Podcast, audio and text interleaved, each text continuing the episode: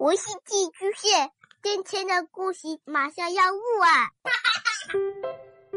孩子的世界充满了色彩和欢乐，用有温度的声音讲你爱听的故事。白杨叔叔和大明的晚安故事。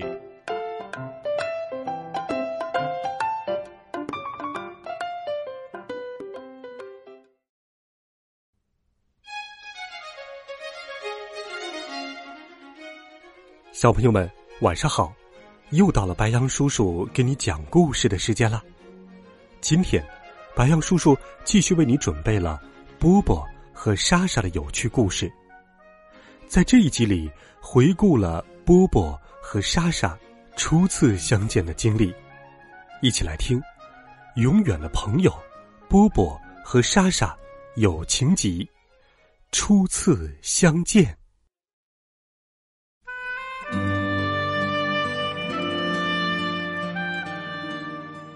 每到假期，我和莎莎都会给对方写信。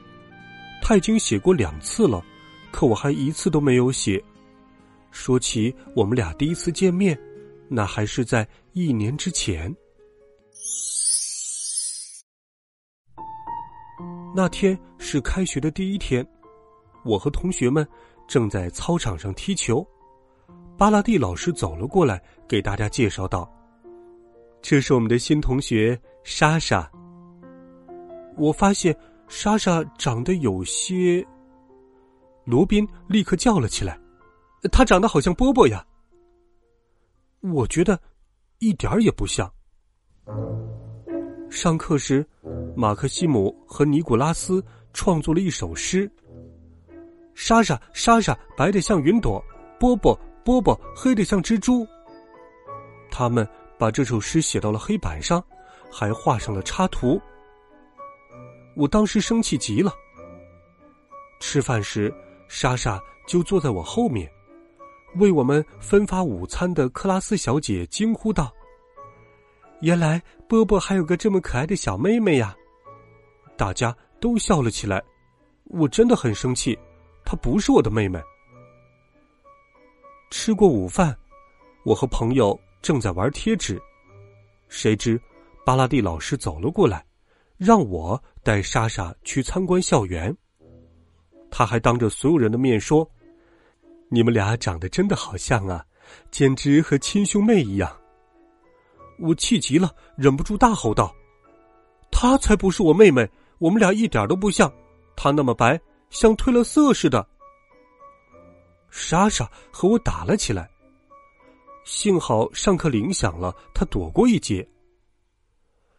课间休息时，我们要组队进行百米接力赛跑。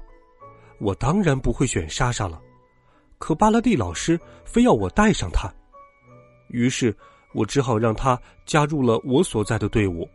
真倒霉！如果你害我们输掉了比赛，就等着瞧吧。在莎莎上场跑之前，我低声警告她：比赛开始了。他跑步的姿势可笑极了，像一只蹦蹦跳跳的袋鼠。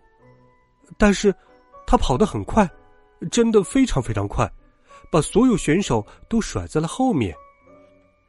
我们队赢了，我对莎莎说：“明天我们一起吃饭吧，我可以告诉你哪些东西不好吃。”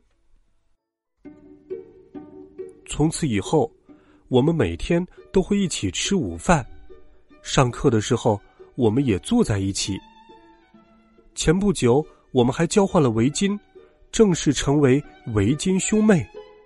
不过，这可是我们的小秘密，千万不要告诉别人哟。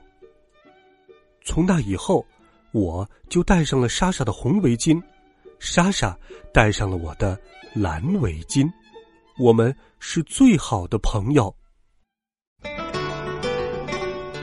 好了，孩子们，这就是波波和莎莎初次相见的故事，你喜欢吗？